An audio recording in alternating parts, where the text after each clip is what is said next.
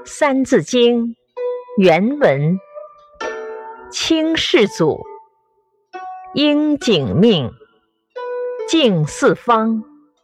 克大定。解释：清军入关后，清世祖顺治皇帝在北京登上宝座，平定了各地的混乱局面，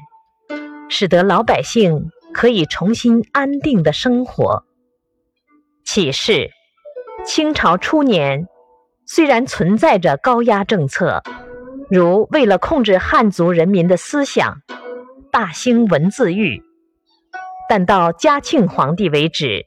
人民生活也比较安定。